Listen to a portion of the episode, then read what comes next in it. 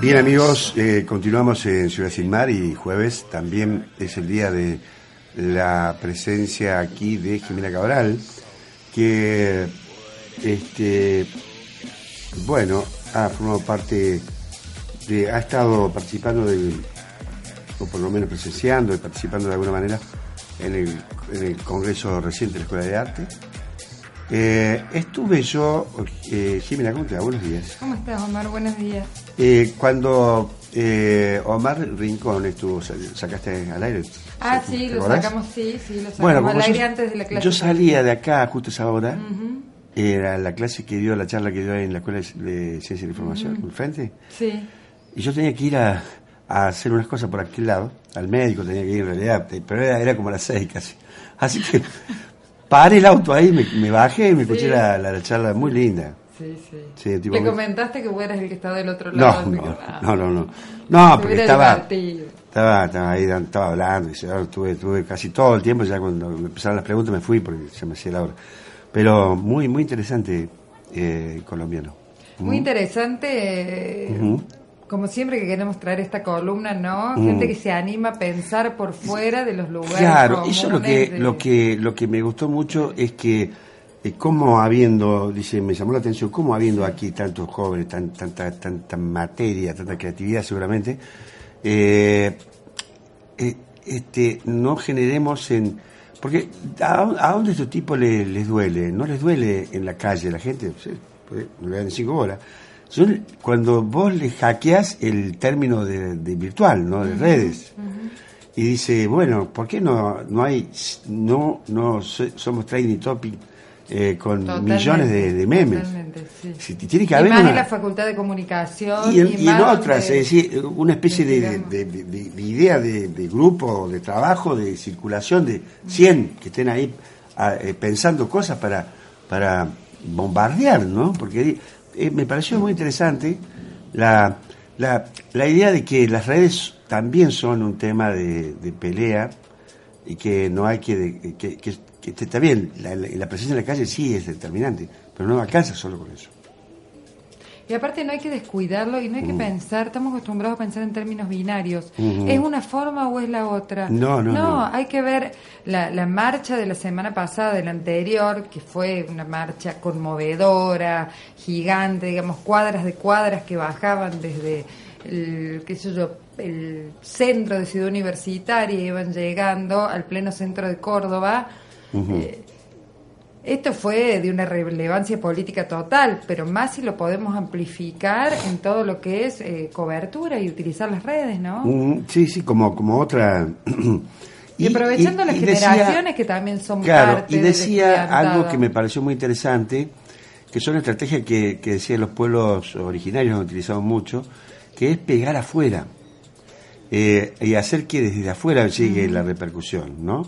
Tener, como todos tenemos contacto fuera del país, o, medios, o amigos en los medios, o, lo que sea, eh, hacer una, eh, un, para que rebote y que les llegue de afuera la, la, repercusión, ¿no? Eh, me parece que es muy importante cuando lo, que ellos no quieren informar les llega desde afuera. Cuando uno está en una situación, digamos así, planteo en medio de un conflicto, que tenés un claro oponente acá, es muy importante ver también dónde es donde más le duele entonces, sin duda, la visibilidad hacia afuera, quedar con un país que está todo el tiempo al borde, digamos, del estallido, que se le va de las mm. manos, hay ciertas cuestiones que gozan de, de, de, buen nombre y cierto, me acuerdo que antes le decíamos como este traje de buen ciudadano, de, de evolución, de crecimiento, utilizando también el lenguaje de ellos, ¿no?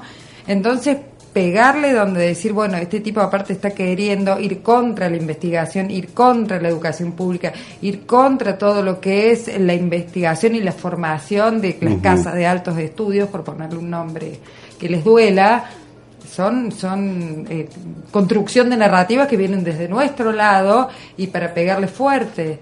Vos sabés que antes de venir acá se había dado como una discusión entre uno de los grupos de amigos donde decían, bueno, ¿qué pasaba con las tomas? ¿Toma sí o toma no? ¿Qué no se puede inventar otra cosa? Me parecía, yo decía, no se trata, creo, ¿no? No se trata tanto de decir, bueno, ¿qué pasa con los formatos? Hay formatos obsoletos. la toma, creo que me parece que se da en un marco deliberativo, para eso se toma la, universidad. Me parece que estas tomas han sido muy importantes, se dieron en el marco de clases públicas, se dieron con asambleas conformadas por diferentes agrupaciones estudiantiles. Mm. Yo, por ejemplo, como docente universitaria, me pareció que no correspondía ir a la asamblea de estudiantes que se estaba dando en mi facultad de comunicación ayer, pero estaba muy atenta como eso iba, iba creciendo. Y en ese marco, con otras facultades que ya venían tomadas, por ejemplo, y con la tradición que tiene la Facultad de Ciencias de la Comunicación, la escuelita, era un despropósito que no existiera la toma, por ejemplo. Y si le enmarcamos que se van tomando diferentes facultades, no solo de Córdoba, sino de Argentina, ya la relevancia, ya la potencia del hecho adquiere otra dimensión. Entonces vos ya lo podés eh, visibilizar de otra manera. Eh, bueno, estás mostrando que, que, esto está que, que no se sostiene más, ¿no? Que arde más con el que suba del dólar, más eh, ir abriendo las aguas. Lo que pasa es que vos sabés que esto que está es, es un suicidio digamos, el, el, suicidio colectivo, porque nosotros somos los que vamos a padecer esto. Eh, Está claro, los que tienen ahorro en dólares están muy bien. Claro, es que decía Boco, que es un economista más o menos, eh, un economista liberal, pero es que fue presidente del Banco Central, decía, eh, en ningún país se puede hacer lo que se hace en este país. Eh, es muy simple. Acá hay 100 o 1000 operadores que están comprando uno a de, de 1 a 10 millones de dólares por día. Uno podría ir a comprar a Chile un millón de dólares sí, porque sí, todos los días. Dice, podemos, a lo mejor podés comprar una vez, y bueno, pero después ya no podés ir. Decir, señor, ¿qué hace acá? ¿Por qué? ¿Para qué? ¿Cuál es el fin? Bueno, Brasil, Uruguay, ni ningún lugar se puede hacer. No, pero aparte son eh, grupos que se capitalizan y después cómo claro, desarmas, ¿no? Entonces, eh, eh, están haciendo una fuga enorme de, de capitales y, y no hay ningún tipo de control sobre este, eh, no hay medidas de solo con levantar la tasa de interés no no no alcanza. No, bueno, sin duda. Sin duda que no alcanza. Eh, esto es eh, terrible, la verdad este, es terrible. En este escenario que es terrible, en este escenario, digamos, que, que, que otros ni siquiera podemos decir que otros sectores, ¿no? Porque el actor estudiantil son cientos de miles de miles eh, más en Córdoba con su tradición estudiantil, van pensando también y en conjunto con los docentes, porque recordemos que, el inicio de esta protesta, donde hoy están las tomas, tiene que ver con presupuesto universitario, en el marco de una paritaria docente, ¿no? Y en la defensa de la educación pública la defensa de educación pública de calidad, para no irnos a los modelos chilenos y colombianos. Siempre tenemos las misiones de América Latina en disputa. Pero básicamente es, este, lo que es, esto lo que obviamente persigue. Totalmente. Desprestigiar la educación pública en su máximo expresión y, y bueno, entonces como que vos vivas con haciendo el esfuerzo como se endeuda un norteamericano para pagar el estudio de sus hijos para toda la vida. ¿no? Este, una cosa claro, terrible, pero nosotros tenemos digamos, otra tradición y claro, socialmente y, estúpida. ¿no? decir, si, si, el Estado debe... Bueno, lo mismo en Chile, lo mismo... Bueno, vos es que acá me pasa... Eh, eh, cuando, cuando este, eh, surgen estos gobiernos tan tan de derecha, tan tan tan voraces, tan tan nocivos para nuestra sociedad, surgen todo este, este grupo de explotación de jóvenes y, con intereses no muy claros, eh, las fundaciones, las ONG, de lucha contra el cáncer, de niños, todos esos temas que son muy conmovedores. Eh, entonces yo les digo, chicos, este, eh, UNICEF, no sé qué, tuvieron que sacar plata, digamos. Les digo, chicos, ya yo pago los impuestos, esto es cuestión de los estados. que, la, que la ONU le reclame a los países que se hagan cargo, le exija a los países que se hagan cargo de la salud de los niños. No me, no me jodan las pelotas, porque yo no sé a dónde va esta plata. Eh, yo no sé dónde. ¿Qué son las, qué son las fundaciones y las, ONG? Eh, eh, y proliferan. Acá vos vas hasta Trejo y, y, Casero. Hay 20 que te agarran ahí, este, todos los días, distintas, ya van apareciendo, cada día aparecen más. Este, entonces, estos, estos estos truanes encima, eh, no solo te, te pelan el bolsillo, sino te obligan a, a, vos hacerte cargo de la asistencia social de, de los desvalidos, porque eh, nosotros, le digo, la gente en general, se tiene que hacer cargo también de la ayuda en la calle de la gente. Estos son unos bandidos. Sí, sí, todo el peso unos que bandidos del ciudadano. con cierto aire de criminalidad. Son. Eh, el delito financiero es un delito criminal, como decía Saramago. Estos tipos están cerca de esto.